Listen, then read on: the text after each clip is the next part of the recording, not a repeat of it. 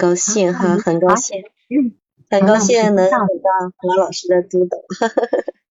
是好，那我们就开始时间到了，嗯，好，好好的，嗯。嗯嗯，嗯，我现在你先就要报个案，嗯，我现在开始报个案是吧？好。嗯，当然自我介绍是随便你，因为这毕竟是公开平台。如果你觉得你有隐私的限制，你也不一定要说。嗯，好，好，嗯嗯，好的好的啊，我现在开始报个案啊。我要报的个案呢，就是这个来访者呢是五十五岁，嗯，女女士，她是八十年代的大学生，就是刚刚退休两年，退休两年呢，就是第一任丈夫呢。因病去世，现在再婚，就是跟现在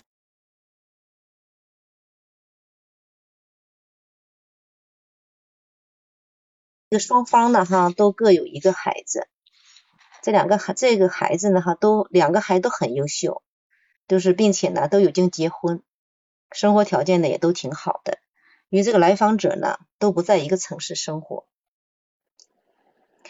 嗯，也就是说，这个来访者和这个现任老公的呃父母在一起，就他们四个人在一起。这个来源呢，哈，这个来访者的来源呢，就是说朋友介绍过来的。在那个初次访谈的时候呢，哈，他的来诊来来那个咨询的原因呢，就是与现任丈夫的沟通，嗯，有非常的难，就不知道怎么沟通，在家庭当中呢，应该怎样做。这个哈，我就是对于这个来访者的第一印象呢，就感觉到这个来访者呀，他是一米六的个子，身材呢比较匀称，这个面色呢哈，有些那个暗黄色，嗯，有些暗黄啊，然后呢，来访者呢就是性格还是挺开朗的，还就挺热情的啊，沟通起来比较顺畅。他这以前呢哈没有心理治疗的史。这目前的情感状况呢，哈，就是感觉到情感受挫啊，内心呢挺迷茫的。就谈谈到关键问题的时候呢，哈，去情绪一些激动，说为什么家庭成员呢不能用感恩的心，这个家庭的关系啊，做一下加法啊，就这样。所以说这个来访者呢，哈，就是他的动力学诊断呢，我就给他这个内心是不是压抑了一些什么呢？导致他谈到关键的问题的时候特别激动，是他的自尊心高呢还是低？我这有点搞不清楚了。我的设置呢哈？问题呢？什么叫关键问题啊？就是说谈到一些嗯，就是说呃与前任老公的关系和现任老公的这种情感的问题的时候吧哈，他就特别的激动，就感觉到不平衡，那内心吧就落差很大。他就就有有点不知道怎么样选择，就这样。是我的这样讲，我们这样讲，就首先我们要先从一个人的情感去看他背后的冲突。那么这是我最新在咨询里面要首先要学习，就是要去掌握到的。那么这个来访者已经让你觉得在关键问题上面他会很激动，但是他这个激动指的他这个激动的情绪是什么？或者他背后的那种情感受、情感的感体验是什么？你理解？嗯，我我的理解哈，就是他感觉到吧哈，有些委屈，好像就是这个内心哈，就有些就是左右摇摆不定的，就是好像感觉到来到这个这一次婚姻对他来说。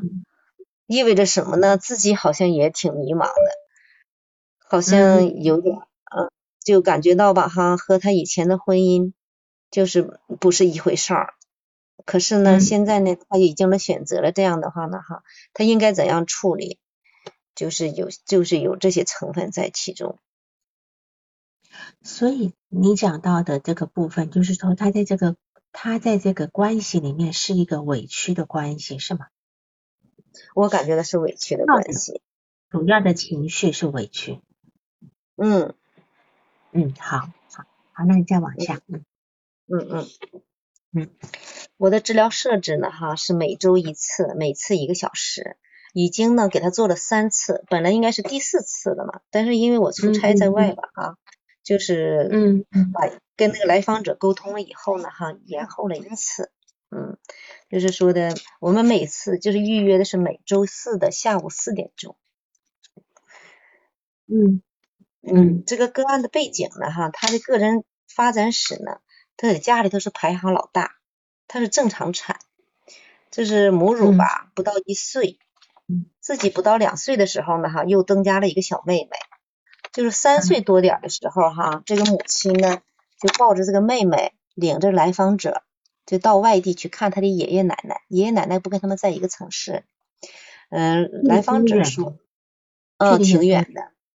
距离有有一千多米吧，哎，不是一千多公里吧，嗯，都是坐火车嘛。当时说，嗯，就是来访者吧，当时跟奶奶吧，哈，就是第一次见到奶奶，他就说的，嗯据大人说哈，他当时跟奶奶特别的亲，嗯，知道这个小孩，他说他自己吧，哈，大人说他小时候他谁都不跟，就是呃除了妈妈以外，别人想给他抱走的很难，嗯。但是呢，一看到奶奶以后呢，哈，就跟奶奶就是一下子就，奶奶抱着他特别高兴，并且说，奶奶奶奶我不回去了，我不回去跟奶奶，呃妈妈妈妈我不回去跟奶奶，他当时他这么说的，这样说，结果呢哈，日后说的吗？这是当时奶奶也这么说，妈妈也是这么说的，他这是，这是他的形容吗？对，这是他们的家家人的形容。没有，我是说他是他形容给你听的，说他们这么说的，是对的，对的，对的，嗯，那你相信吗？我好像他说的，我感觉到我我有点相信。是的，是的，对对，因为你今天是非常认同这个来访者，我感觉得出来。所以他说的，但是按照一个正常的一个常理来讲，这两家人是差距一千多公里，我相信不是那么频繁的能够见到面，对吧？对对，第一次，哦哦，对，是的，嗯。那么你说，就算他偶尔见到这个奶奶，就说我不想回家了，我要跟奶奶在一起。这么小的一个孩子，才三岁，刚刚开始。有一个有一个依恋一个人的情况之下，你觉得可能吗？所以说这个事儿呢，就是当时呢，嗯，好像当时他说吧哈，有一个见证人，就是这个孩子他说吧哈，就是我的来访者，他当时他说他的姑姑也跟他的妈妈一起回去的，也是跟。这么说的，也反正所有的口径嘛哈都是一样。他说他从小到大就是听到的就是这样，他跟奶奶也特别好，奶奶对他也特别好。是我我的我我要说的情况是这样，就是说今天呢，他必须去防御掉他被抛弃的那种感受。哦，是。然后呢，当时一定有可能就是说，他妈妈绝对不是。嗯就是说那种临时起意的把他留在奶奶家，这么远的地方回去一趟，孩子留下来了，怎么可能？一定是事先有沟通好吧？或者是在了那边待了几天沟通的结果？对，他是这么说的，跟奶奶在一起待了一个多月，待了一个多月吧哈。当时，嗯，妈妈走的时候吧哈。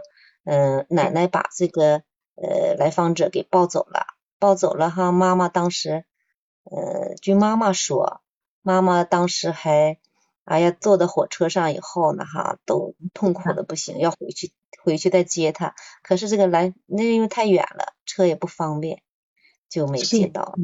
是，嗯所以事实上这件事情，我会觉得早先就有商量到的。早先就已经在这个这个好像没有商，这个没有商量，因为当时交通不方便。电话，我是说电话里面讲到要回去呀，干嘛的，对吧？哈，然后当然这个事情也都是我们的猜测结果，只是说以按照常理来讲，所以这个这个来访者会他会主动说，对我看到奶奶就很喜欢妈妈因为当时可能奶奶会说，哎呀，留下留下来好不好呀？奶奶很喜欢你呀。那当然，这孩子会说，我也喜欢奶奶呀，我也想啊，对吧？但是等到真正要留下来的时候，我相信孩子肯定是不愿意。对对对，我我想这个事儿小时候应该是这样，是这样。但是问题是，到了目前为止，来访者还是这个口径，那就表示他事实上把这个事情从被动转为主动。这样的感觉可以防御他今天是被妈妈选择性的留了妹妹，放了他的一个被抛弃感。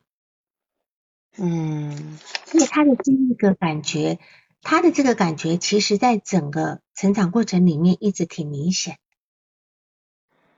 对对，就因为他会，他会去做很多，把很多事情做好，担心给别人添麻烦，想要把事情做好的等等，这个这个情况之下，是因为他如果不做好，他就有可能再度被送走。哦，是，然后就你，我只是先先在这个点上先谈一下，那你就继续往下。嗯。嗯嗯嗯嗯嗯，好，就是他就说哈，他说当时奶奶呢哈把他这个留下了以后呢，就一直抚养到十八岁，十八岁高考的前夕呢，就是来到了父母的身边，然后这时候呢才与妹妹弟弟们他们在一起。嗯，他说那个爷爷奶奶他们哈特别的善良，而且勤劳，就是勤俭持家，并且呢做一个小生意。生活条件吧哈非常好，老人之间吧哈感情也特别的好。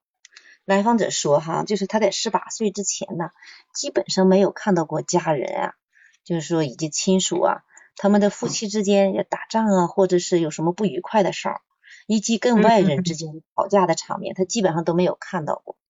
他基本上都是哈，哎关爱着对方。那大部分人呢还都喜欢这个来访者。嗯，但是呢，喜欢是喜欢，但是交心的沟通的少。嗯，他说这个小他呃来访者说哈，他自己哈，他说的有个小个性，他这个小个性就是好像干什么事儿哈，好像挺有挺挺挺执拗的这个小孩儿，就就这么说的。嗯，当时哈，当时呢在外，因为父母在外地嘛，接触的少，他内心哈。总是期待着有一天他叫奶奶嘛，嗯，他期待奶把奶奶叫就是改口，他一直在想为什么叫奶奶呢？应该是把这个奶奶应该是叫妈呀，可能是某一天可能大人会说这就是你妈，哎就是这样，总是想叫妈。他说呢哈，这个这个来访者从小吧还是娇生惯养的，哎，并且学习好，得得得到的奖励也特别的多呀。嗯，但是有一个点是什么呢？来访者呢，哈，就是每次得到的奖励，他都不能大大方方的把这个奖状就递到老人手里头，基本上都是哈悄悄的哈，在不注意的时候放到桌子上，或者是放到床上，放到炕上，就这样式儿的。这老人看到以后吧，哈，非常非常的高兴。他说爷爷哈，基本上都把他这些奖状啊，都给他粘到了墙上。他说每当这个时候呢，来访者哈，哎都要生气。都要生气，他说他就不接受当面的表扬。他说哈，当时的感受呢哈，他说当时的感受哈，就是他在跟我谈的时候，他还说是历历在目的。当时那种情景，他就感觉这么现在他想想为什么那样哈，就是不理解自己。他当时感觉呢哈，他说但是当时自己内心还特别的清楚是什么呢？自己感觉呢自己什么也没有做，也没有努力，嗯，自己能力哈感觉的好像是远远的。超过了现在，他没有发挥什么就得到了奖状，他说不值得表扬。他说，但是爷爷吧哈，就是还是把这个奖状因为粘在了墙上。他说，来访者叙述，他说当时哈，他家爷爷家有那么一面墙，他说这一面墙基本上都是他的奖状。他说的来访者哈，但是每当这个来访者的，就是亲戚啊什么的来了以后哈，或者老外人外人来了以后，哎呀一看哈都特别的高兴，嗯。但是他看到大家高兴以后吧，他也感觉挺开心的。他说这个来访者，他说他一直哈在班级上呢都是干部，都是班级干部嘛。他说他都都是当班长。他说但是呢哈，他他当干部吧哈，他说没记得，就是说他做过什么，也没他也没记得老师哈指导过他什么，或者是引领过他什么，基本上都是自己呢哈就是摸着石头去过河。他说都是自己想怎么做哈就怎么做的这么多。嗯嗯啊啊，你能够理解这个情形这两件事吗？首先，第一个是奖状的事情，第二个是他觉得他一直都当干班班干部，可是老师没有引领他，都是他自己摸着石头过河。对，这两件事情你怎么理解呢？这两件事情吧哈，我的理解是，这个来访者呢说的我感觉是事实，但是呢，他这个来访者他自己就这两这个两个点上，他就感觉到呃也挺疑惑的，也挺疑惑的。对，我们从现象去看本质，对吧？哈，嗯从嗯现象去看本质，从现象去看他背后的心理的原因。首先，嗯第一件事情是，他觉他每次拿了奖状回家以后，就默默的放在桌上，让嗯爷爷奶奶发现。他并不嗯会跟爷爷奶奶说：“爷爷奶奶，奶奶，我我拿了什么奖状回来了。”他他不去炫耀的，嗯他觉得炫耀是一件非常羞愧的事情。哦，他认为自己没有没有努力，没有做到什么努力，没有通过努力，不值不值得接受当面的表扬，对吗？对对对，是的，是的，是的。那么这是一个非常骄傲的说法。他看不上那些奖状，因为这些跟他的实力不匹配。所以呢，为什么？就说他其实这些奖状并没有显现出他真正的实力出来。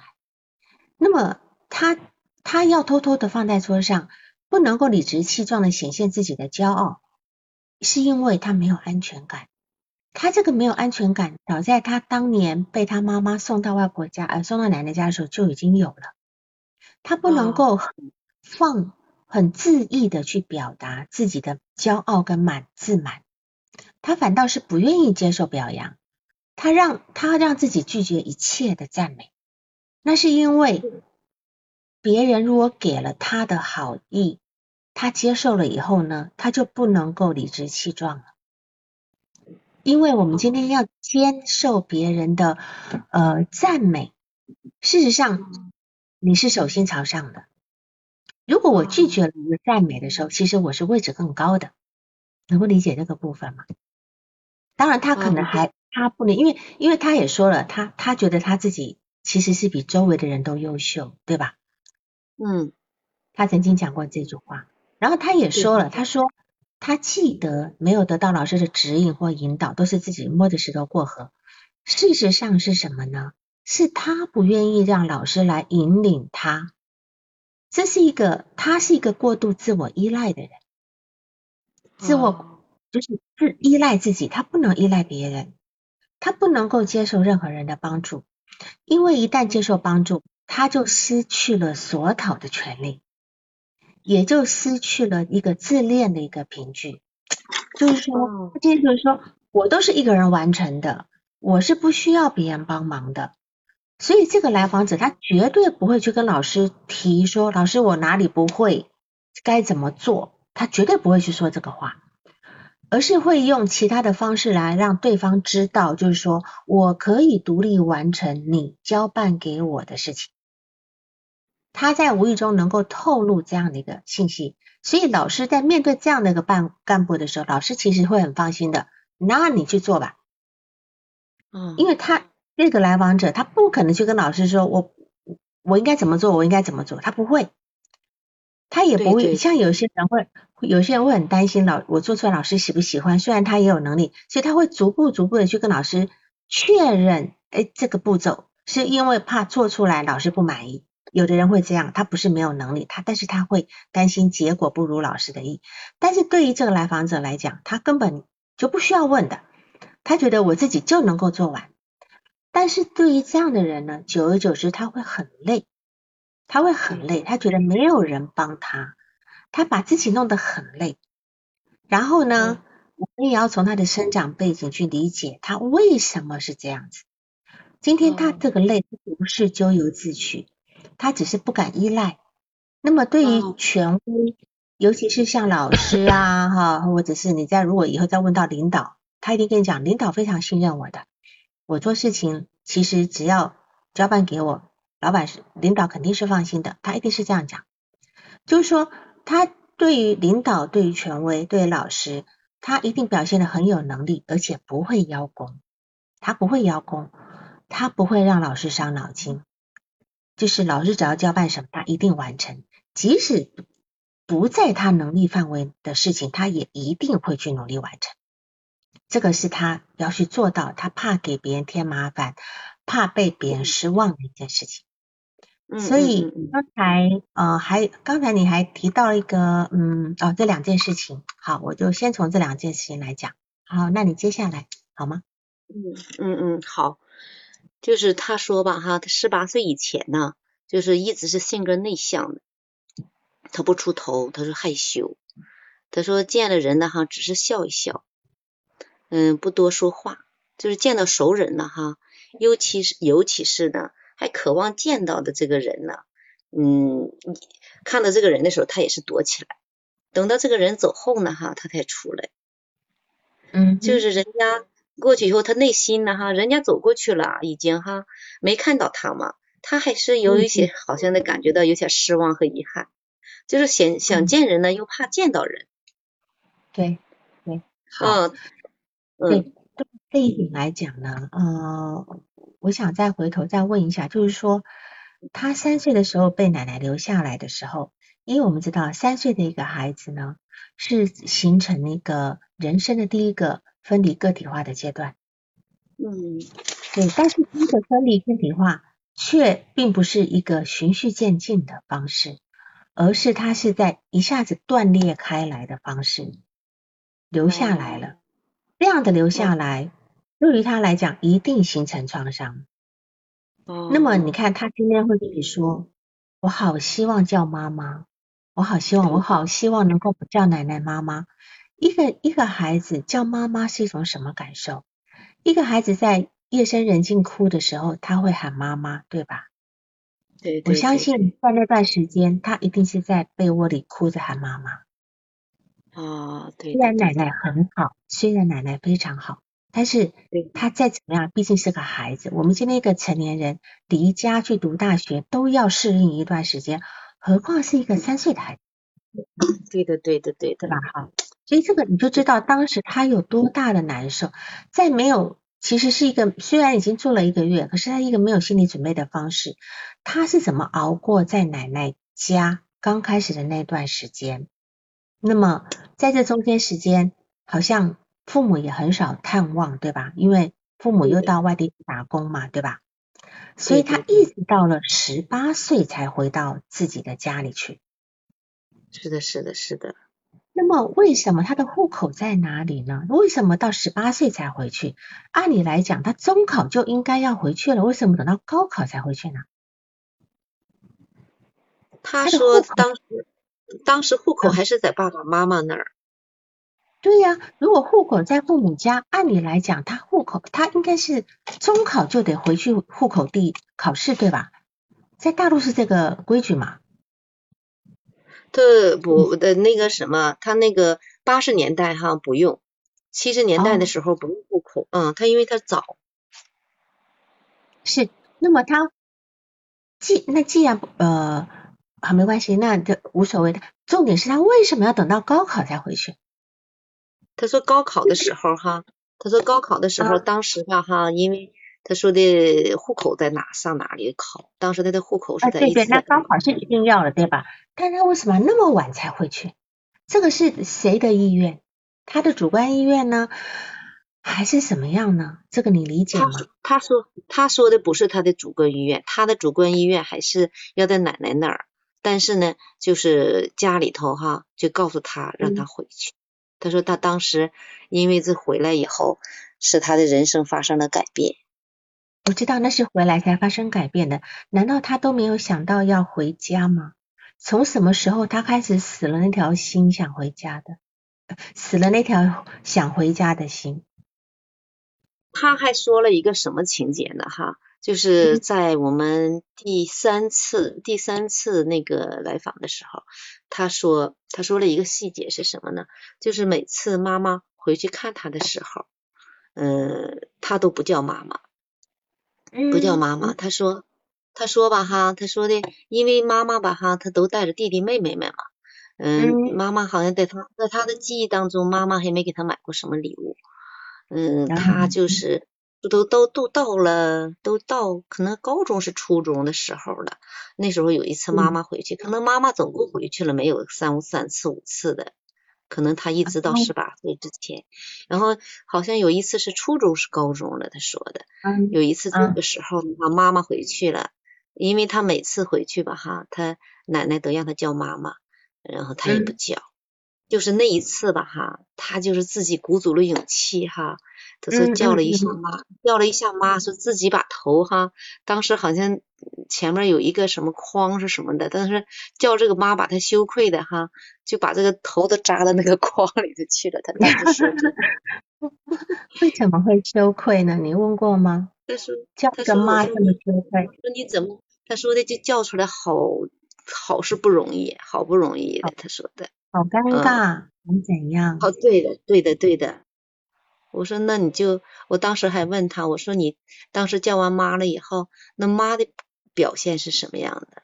他说妈的表现没有什么样子的，还是那样子的，就是没有说的，呃母子之间搂到一起呀，哭哭的，或者哭一下的，或者是嗯就是亲一下的也没有。他说妈妈还是那样，很很好像在妈妈预料之中的事儿，这个结果，因为好多年也都没叫妈妈，他说的。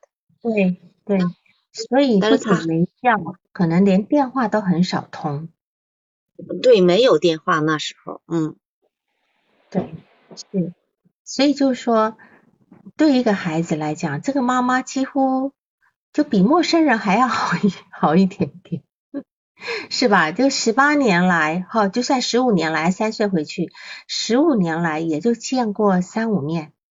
对的，对的，嗯。然后每次妈妈回来还带着弟弟妹妹回来，对所以当时我相信一定是奶奶让妈妈回去，赶紧再生个第再生第三胎，想要生个儿子，应该是有这样商量的。我在想，弟弟小他这个可弟弟小他几岁？这个我估计哈，来访者说是这样的，说是嗯奶奶奶奶吧哈，爷爷呢，他们都特别的善良。嗯，爸爸妈妈嘛，还妈妈也很要强，妈妈很要强的，但是他们好像重男轻女，好像还真有。嗯，这个妈妈回去生了六个孩子，嗯，生了六个两个两个弟弟。嗯，哎，等一下，那个大弟弟小他几岁？大弟弟相差七岁，就是最小，总共六个孩子嘛，最小的那两个是弟弟。哦，下面那个小他几岁？就是他有个妹妹嘛，他他在他还在妈妈家有个妹妹，妹妹小他一一小他是一岁半，一岁半。那在下面那个呢？第老三小他几岁？第三个小，第三个小四岁，第四个小五岁。所以有没有可能，事实上他妈妈在回到他奶奶家的时候，或许就已经怀孕了？啊，那时候三岁，哦，还没有怀孕。他三岁嘛，他三岁呀，但是妹妹小他四岁呀。那你说是三岁、三岁多，或四四岁或不足四岁，这是可以推测的出来的。只要仔细的问，就说他回到奶奶家是三岁几个月，妹第三个妹妹，呃，都是老三，到底是哪一年哪一个出生，就能够知道那个时候妈妈怀孕没。我的假设就说。不管有没有怀孕，至少是打算要往下生的。你看他们家往下生到最后两个才是男的。对的，对的，对的，嗯。所以奶奶把他留下来也是有计划的，就是让妈妈能够回去好好的生孩子，要不然那么多还照顾孩，又要照顾老大，又要照顾老二，对吧？对的，对的，嗯，对，可能是，对，应该是这样，这样推测是不会差太多的。但是他也说过，就是说他们家呢，他奶奶爷爷奶奶人很好。就是说，非常的呃，调生活生活呃勤俭持家，情感很好，对吧？但是呢，交心的很少。就是他说交心的，嗯，这个来访者通篇有一个非常重要的词，就叫沟通。对的，对的，要沟通，就是跟跟跟父母呃，怎么跟奶奶他们交心沟通少，然后但是呢，你也提到了跟你的沟通很好，嗯嗯，对吧？好，就是他非常在意沟通这件事情，所以事实上他的爷爷奶奶在生活上面的照料呢是很到位的，但是内心的安慰很少，很很很少。这样被突然留下来的孩子呢，他一定要学会照顾自己，他不给别人添麻烦，他一定要让自己变得讨人喜欢，才不会一再一次的被送走。然后呢，怎么说？就是说，他说他自己是娇生惯养的。长大的，但是我觉得这也是一种防御。我觉得他不不一定娇生惯养，他不一定。但是他说说他娇生惯养，但是我觉得他可能他奶奶爷奶奶呵呵护着他，可能也不让他做太多呃家务活啦等等的啦哈等等。但是事实上他绝对不敢太去呃娇惯。我觉得他不是一个娇惯的孩子，他只是被。呃，爷爷奶奶好好的疼着，但是我我相信他不敢娇惯的。嗯嗯嗯嗯，这个是是是，他就是他还说了一个例子是什么呢？他说吧哈，他在呃他在那个嗯在十八岁之前哈都没洗过衣服，就是连袜子都没洗过。是爷爷奶奶是对他很好，没错，但是他我觉得他不敢娇惯自己，因为他有那样的经验，他他不敢的，他不会的。他他只会很努力的，默默的把事情做好，把他分内，比如说他知道爷爷奶奶喜欢什么，就是他把学习学好，然后成为成成为邻家的孩子，对吧？那他一定在这件事情上面能够做好的。他的爷爷奶奶不需要他去做那些家务活、洗衣服，不需要，他就他就不用去在这这方面去去好像去表现，不需要这样子。嗯，所以嗯嗯，你说。嗯，他还说了一个细节，你这一说，我想起他还说了一个细节是什么呢？他说哈，小时候吧，人家因为他那个年龄啊，他这个年龄都五五十五十多岁哈，然后他这个年龄呢，他是小时候吧，小时候人家都穿同学呀，都穿那个补丁衣服，说那个衣服哈都是接，都是以前的这不穷嘛，大家都然后都接的那个衣服穿的。哥哥穿短了，然后给弟弟；弟弟穿短了，给给妹妹的那样的穿的，然后都一咕噜咕接的嘛。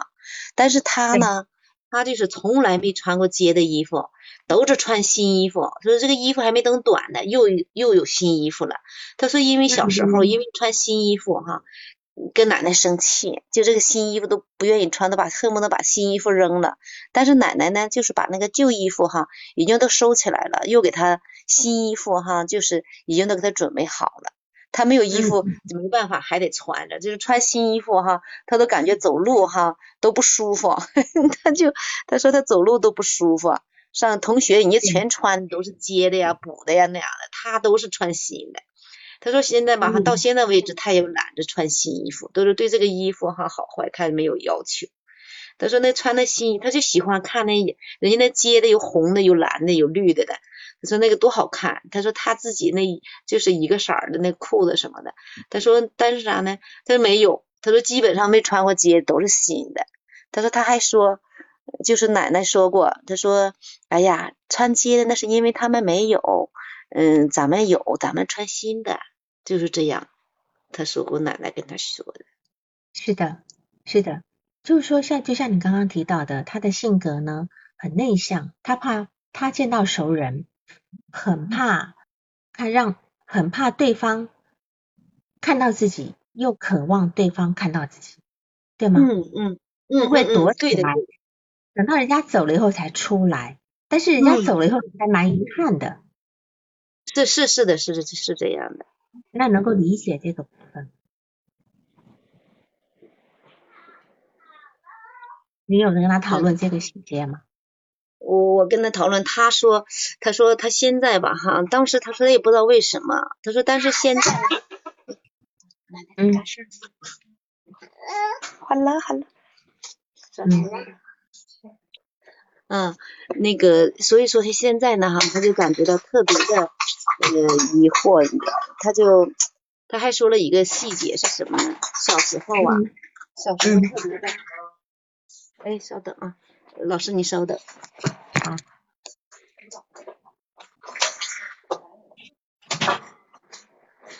父亲是都不容易的，他一带孩子，他 是的，是的，嗯，那个他还说的一个细节是什么呢？小时候，小时候吧，那个好像他说上初中了吧，初中那时候分的一个特长班，他说这个小孩吧，他说他自己吧，小时候他也自己不知道长得啥样，他就说别人都说他长得好看，都喜欢他，然后呢，说老师呢。也喜欢他。当时呢，说的全班那么多的学生，老师到一个新学校以后呢，这个老师唯独就把他叫出来了，叫出来说：“你喜不喜欢上这个唱歌跳舞班？”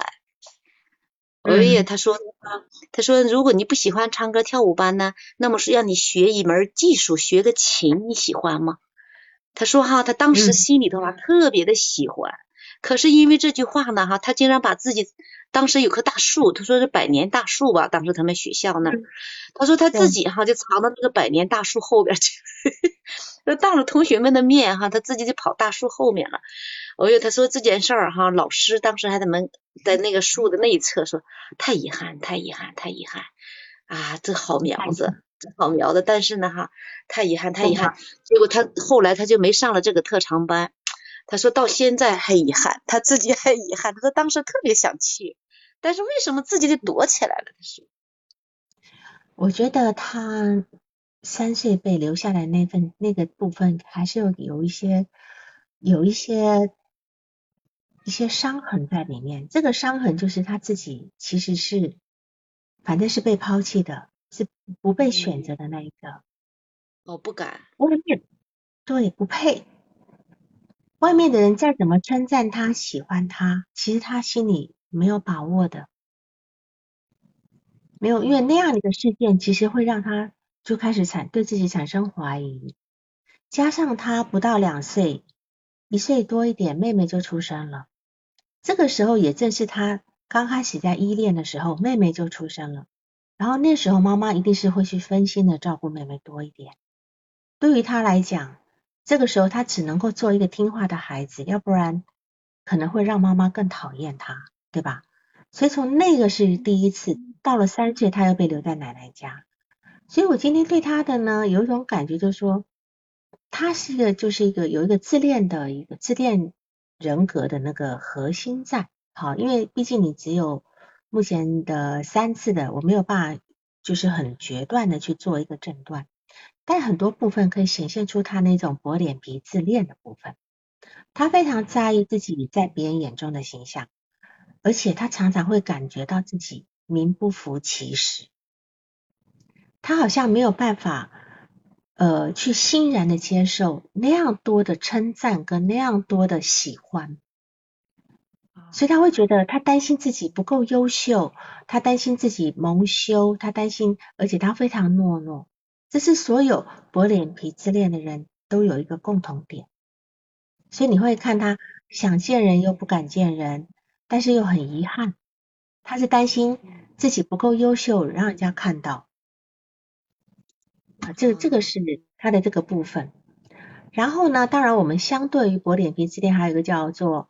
呃，狂妄的自负者，这是厚脸皮自恋。哈，厚脸皮自恋，我们就这里是不不讨论，我们就谈他这个是一个呃贬义的自卑者。他的自卑在很早的时候就深深种下来了。虽然他的他用非常多的防御来让自己好，就是努力的学习好，看起来很漂亮，像个小公主。甚至他，你看他，甚至连穿新衣服都都都觉得不舒服，对吧？哈，他他这种。他的压抑，他的害羞，他害怕成为众人瞩目的焦点。那么，他对他对他人的反应是过度敏感的，高度敏感的，情感上很容易受到伤害，而且他们身上充长满了接受器。这个接受器是随时能够接受接收到别人对他的评价的，这样子。而且他很难真的去表达自己的主张、看法跟需求。所以这在这个地方来讲呢，就是。他事实上呢，嗯，就说他今天有自负的一面，也自傲的一面，有自卑的一面。就是我们人从从来都不是一个单独存在的，一定像个硬币一样有一体两面哈。他的外表呈现出来的那样的一个呃自卑的背后，其实他背后藏着一个把把所有人都看扁的心。其实他其实内心有一点不是很瞧得上其他人的，他的眼光很高的。你看他在形容他的前夫，就简直就是那种。叫万里挑一是吧？方方面面都非常完美的这样的一个人。当然，他如果找到这样的人，他愿意在他身边，他愿意在他身边。所以，他今在这个地方呢，他很难去建立一个很客观跟完整的自我感。当然，这有也许他现在已经五十五岁，或许已经好一点了。那么，他这种早年的经历里面呢，他可能就是有那种我刚刚讲的被忽略的。甚至有一些被虐待，当然他没有被虐待，但是他那样两次的被忽略的经验，一定造成他很大的一个影响这个部分。好，所以这样子的一个人格哈，自恋人格的，他的生成，他的生成有一种羞耻感，这种羞耻感就是说我可能不被喜欢，我可能不被喜欢，你们对我好不一定是真的，对吧？只是因为我学习好，因为我怎样。好，并不是我这个人，你真如果今天我我学习不好，如果我今天不是长得好看，你们还会喜欢我吗？好，还会还还会欢迎我吗？好，在这不是我听话，而不是我处处为别人着想，你们还会喜欢我吗？哈，那么他这个身羞耻感，必须是别人很热情主动的招呼他，他才会相信自己是受欢迎的，他不敢去主动表达他的亲热，但是他无法在熟人面前放得开。反倒是跟陌生人交谈，他可能还会轻松一点。但是在这个地方呢，有一点就是你提到他在第二次就跟你说，他想把你当奶奶，是吧？对对对的对的，嗯，他你把那那段叙述一下，这段很重要。嗯嗯，就是第二次吧，他在说这些，嗯，他这些以前的过去的时候哈，嗯，他说了一个什么呢？就是说。说到一个点，就是说他奶奶，就是说已经活到了很多很大岁数，因为他们从那个十八岁以后呢，哈，他就跟奶奶也不在一个城市了，也是很远了，很远的上班了嘛。他就因为大学毕业以后呢，哈，他上班在外地上班，跟奶奶也不在一个城市，结果呢，他就又有自己的小家，一直呢，嗯，在忙活着这个自己的小家，就回去看奶奶的次数也都少。嗯，奶奶活到一百多岁，活到一百零几岁，然后呢，这个呃，但是呢，活到这么大岁数，他都没有去，就是在床前，就是一直伺候和照顾她，所以他就这个事儿吧，他自己特别伤感，特别伤感。他说，他还举了一个，他还说了一个事儿，什么呢？就是说，他这一次的婚姻，就是因为，就是他现在现任这个丈夫。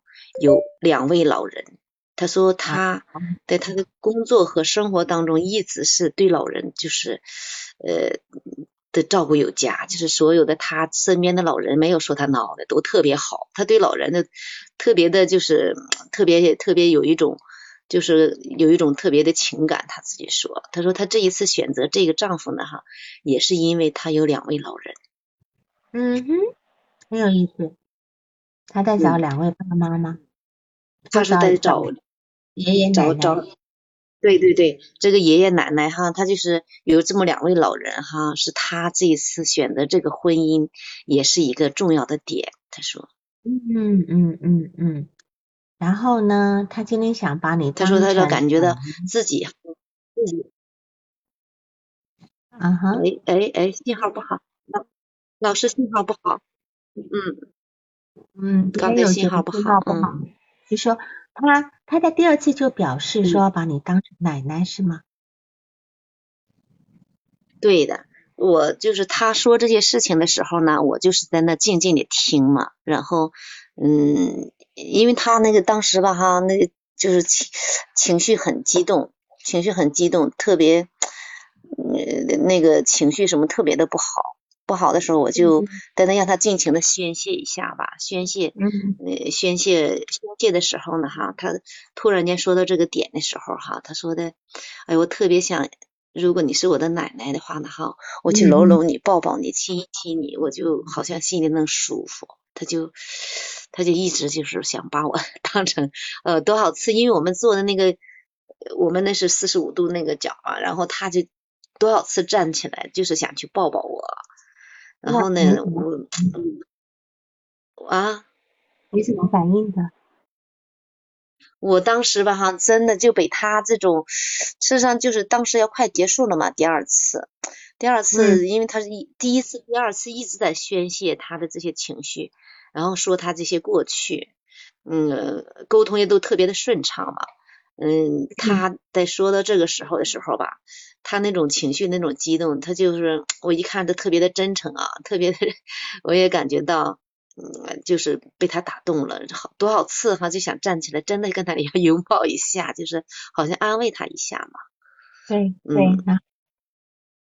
嗯，然后呢？就是这，嗯，第三次不是，然后就是啊，第三次哈，我就，但是他走了以后呢，哈，第三次对这个事情呢，我就感觉到这不太好啊，就是好像感觉到这个事情哈，如果真是这样下去的话，这不就出现了这种移情？因为毕竟还说，嗯，咱们这个情况我不能不能说的要出现移情和反移情这个事儿，都不是太好的一个事儿。就是特别是我这个反移情如果出现了以后，可能是这种判断问题可能要出现问题嘛。然后我就在第三次的时候哈，我就把这个事儿就一个重点，我就给他俩就是说了这个事儿，就说了这个哈，嗯，我们不能有这种关系，你我们是咨访咨询师和来访者之间的关系，嗯，我不是你的奶奶，我就挺果断的跟他说。我说，如果即使我是，我不能是，你不能把我当成你的奶奶。我说，你的奶奶已经去世了，是吧？如果她即使还在世的话呢，哈，她也不见得就是当你在遇到疑惑的时候，她就能帮你解决什么，是不是？他说，我们现在是咨访关系啊，我们的责任呢，哈，就是我我的责任呢，就是跟你在一起，说共同的分析啊，解决。和那个当前以及未来哈遇到和发生的问题，嗯嗯，就是我说我告诉他，我们不是说的啊想想想方设法的去改变谁或者去改变什么啊，但是呢，我们能多了一些方法，多了一些方法，嗯，和一些工具以及选择什么的，都是我如果我们之间的界限不清楚的话呢，哈。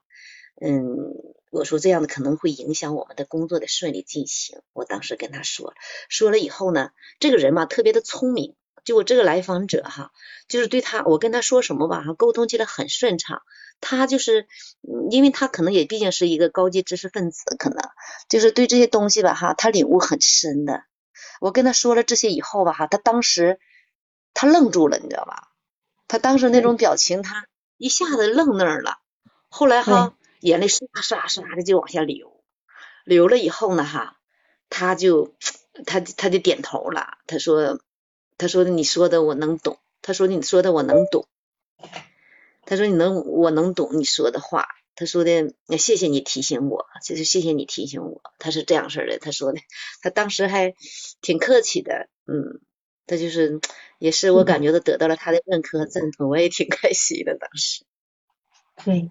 你是什么流派的咨询师？你的我呢，应该是我我是学校的老师，学校的老师就是特别喜欢这个，嗯，对，你你是用什么理论取向在工作的？我的理论取向，我应该怎么说呢？我这个我这个不是说一个就是专业的这个咨询师，我的就是嗯喜欢这个就是。可能是五年前吧，就考了一个证，考了一个证呢，哈，就是自己这几年一直在不断的学习，反正哪个派的吧，哈，也都得用，只要好用，只要能对那个来访者有用，我感觉到哪个派的我都没有太注重，好像。对，好，就是应该说哪个派的，也应该说哪个派都没有学好，反正一直在学习呢。我们这样讲吧，不管今天是。哪一个流派的一个咨询的方式来讲，我们跟来访者建立关系是第一步。这个来访者在第二步的时候就这么热炽热的要把你当成他的奶奶来对待，他的移情来的迅猛，来的非常迅猛。那么今天你非常理性的在第三次告诉他说这样子是有点呃破坏，呃就是有点界限不清楚，是吧？当然你讲的话在理，然后你今天说的可能口气上也是非常的温婉的一个部分，并不会伤害到他。但是我们要知道，这个人是极度自卑的。他今天过，今天对于关系来讲，他今天恨不得把自己躲起来，不要让人家看到，又很后悔不没被看到。他今天这么的表达他的情感，对他来讲，我觉得是不容易的事情。哦。所以，我们该这样讲：，对于来访者的移情的产生，他首先会把你理想化。首先要理想化的时候呢，你要接住它，你要接住这个理想化，接住这个理想化呢，我们是我们的工作是在移情跟反移情这边去为基础工作的，因为他把你当奶奶，你并你并不一定要承认，你也不要去否认，你就他在讲，就说嗯，我希望你你我希望能够给你像你奶奶那样的温暖。但是我们还是要在这个地方去解决你的问题，对吧？不要去否定，就是不要把它推开。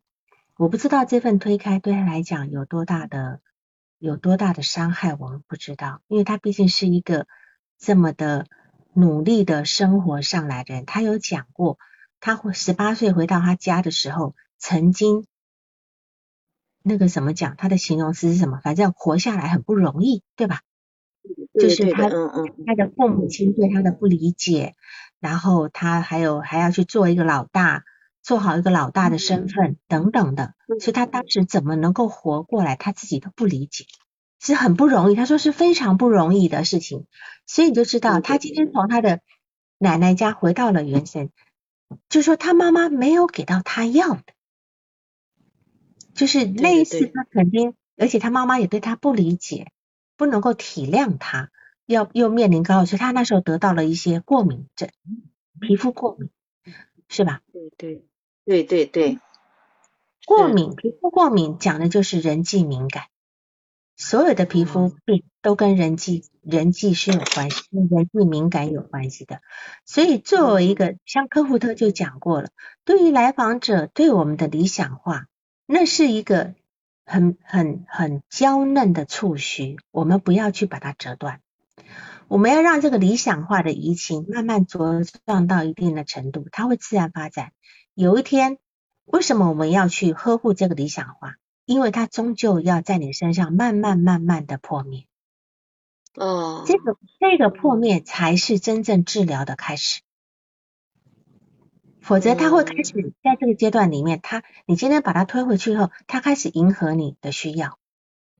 哦，你是个咨询师，迎合你的需要，就在你跟你在理智层面工作了。但是事实上，他的情他的问题来的问题是什么？到了新的这个结婚一年多的这个老公这边，没有办法很好的呃，就是过下去，他很迷茫，觉得跟他原来的生活差太。又觉得说自己为了加入这个家庭，还不能够去帮自己的儿子照顾小孙子或小孙，对，也很愧对，就说自己放掉了照顾自己儿子的时的这个机会，嫁过来是他儿子的好意，希望妈妈有一个幸福的生活，第二段婚姻，但是他不幸福，他就觉得我值得这么做嘛。那么，在这里我就想到一个关联，一种叫做从强迫性重复，就是你看看他在爷爷奶奶家十八年，回到了妈妈家，非常的非常的不适应，生不如死，甚至就是说怎么活过来都不知道哈。你看他从在他的前夫二十五年的婚姻，到了这边有一年多，这段时间也是他非常痛苦的时候。嗯，能够想到这样的一个关联吗？几乎又在重复一个状态。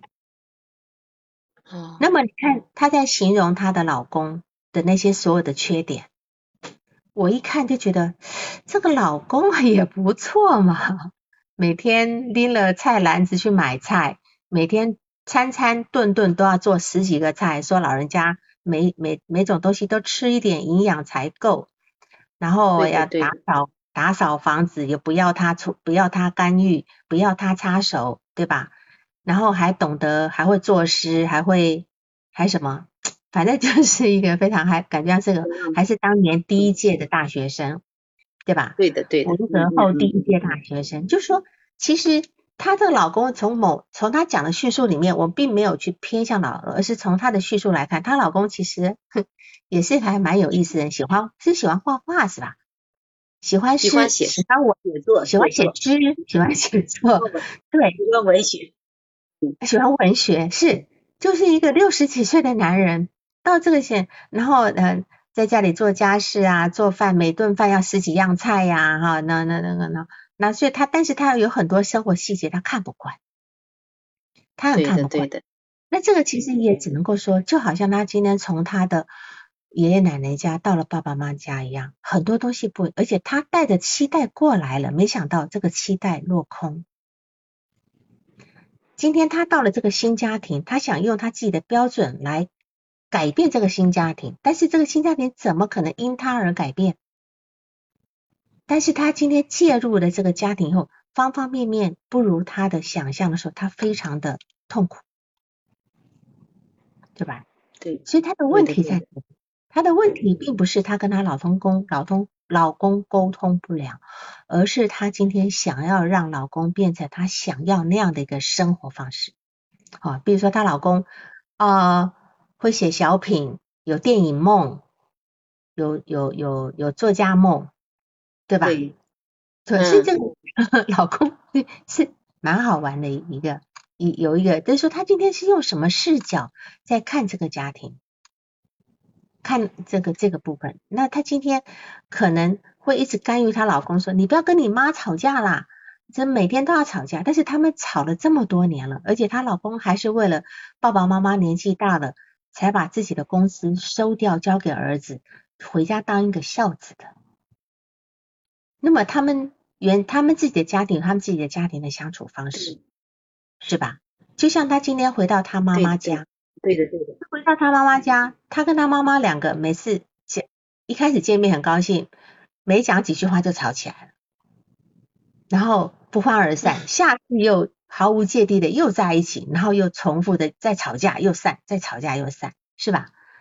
所以他今天其实的一个自己内心想要的一个妈妈的样子，每次都满怀的愿望的去跟妈妈相相处，就没想到妈妈其实不是他心里那个妈妈，他要的那个妈妈，他同样也要你这个妈妈，或要你这个奶奶。所以你今天先。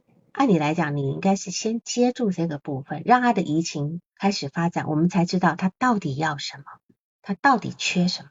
嗯，否则他只能够停留在他理性的，按照他以前在奶奶家去应对所有外界人事物的状况，做一个听话的好孩子、好访客、好的知客，这样子。哦，是是这个部分，对。然后呢，我当然我在还有一点时间，我就补充一点比较那个呃，补充一点就是有关于那个南希威廉姆斯，他在他在呃一九一九八八年的一篇文章讲到一个自恋型防御，自恋防御不是自恋型人格哈。那当然我们这样讲，他他其实呢还有另外一个点，他有一个投射性认同的部分，你觉得嗯？他的投射性认同是哪一种形式？你知道投射性认同分四种吗？嗯，就是谢尔登在客体关系心理治疗里面，我们我之前讲过很多次，四种投射性认同，有依赖的投射性认同，有权力的投射性认同，有情欲的投射性认同。这个来访者是迎合的投投射性认同，迎合，啊，迎合，迎合，他迎合别人。也就是牺牺牲的投射性认同，就是说，他今天投射性认同，他他今天投射什么呢？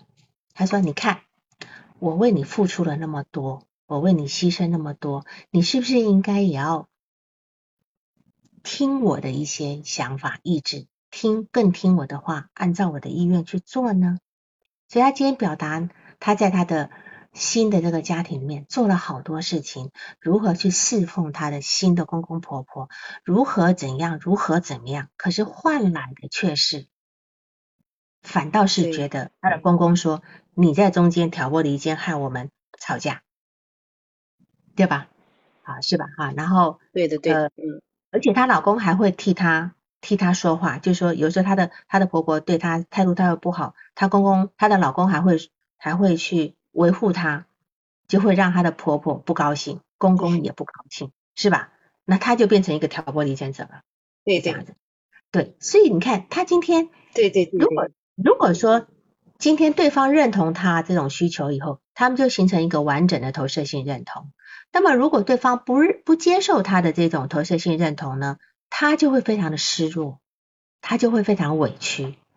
好，他会觉得说，我付出那么多，你你你居然这样对我，好，你你你今天就是一个对不起我的那个人，这样子。嗯，所以。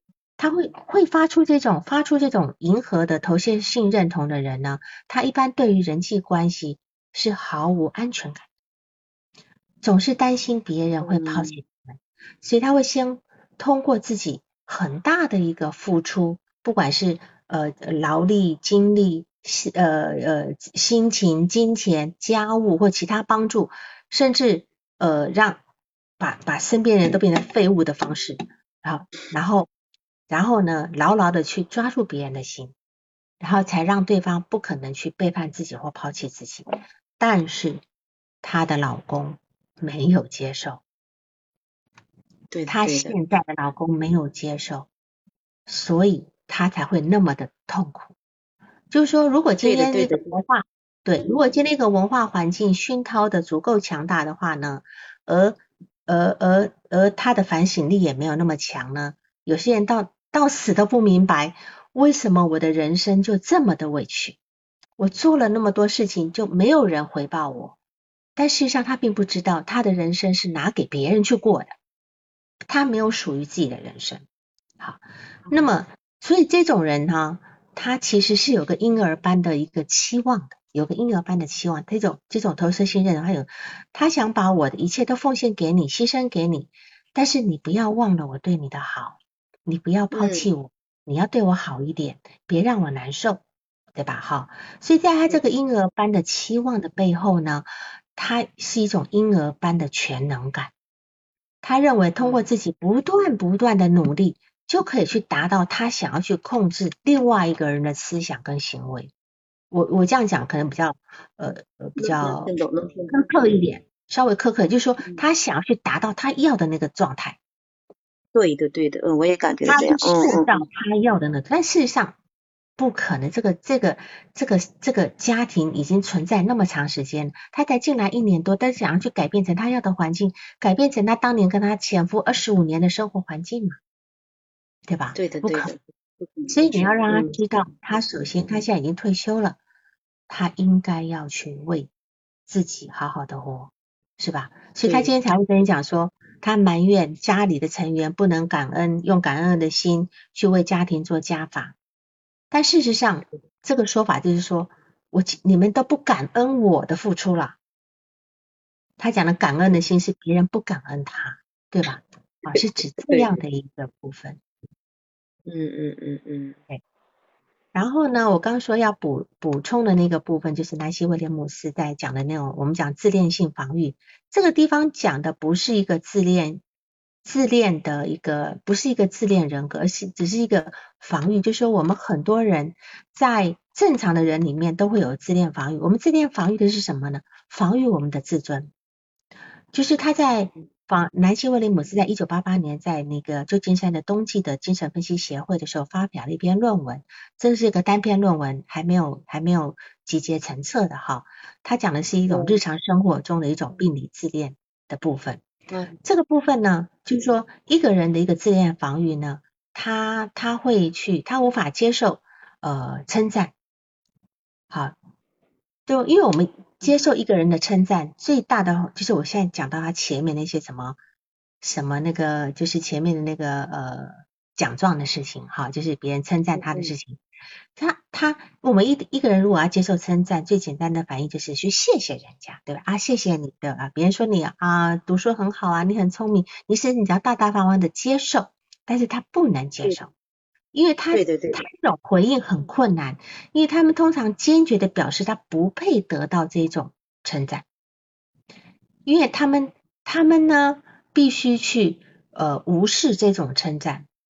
如果他今天接受这种称赞，其实他内在有一种有一种被羞辱的这种感觉，有一种被羞辱的感觉。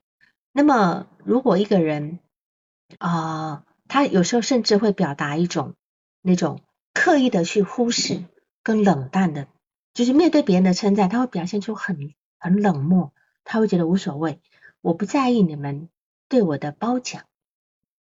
那这是一个非常高的态度，对吧？非常非常高的姿态，就是对于这些芸芸众生对我的夸奖，其实我根本不在意的，因为你们还没称还没称赞到我的点上。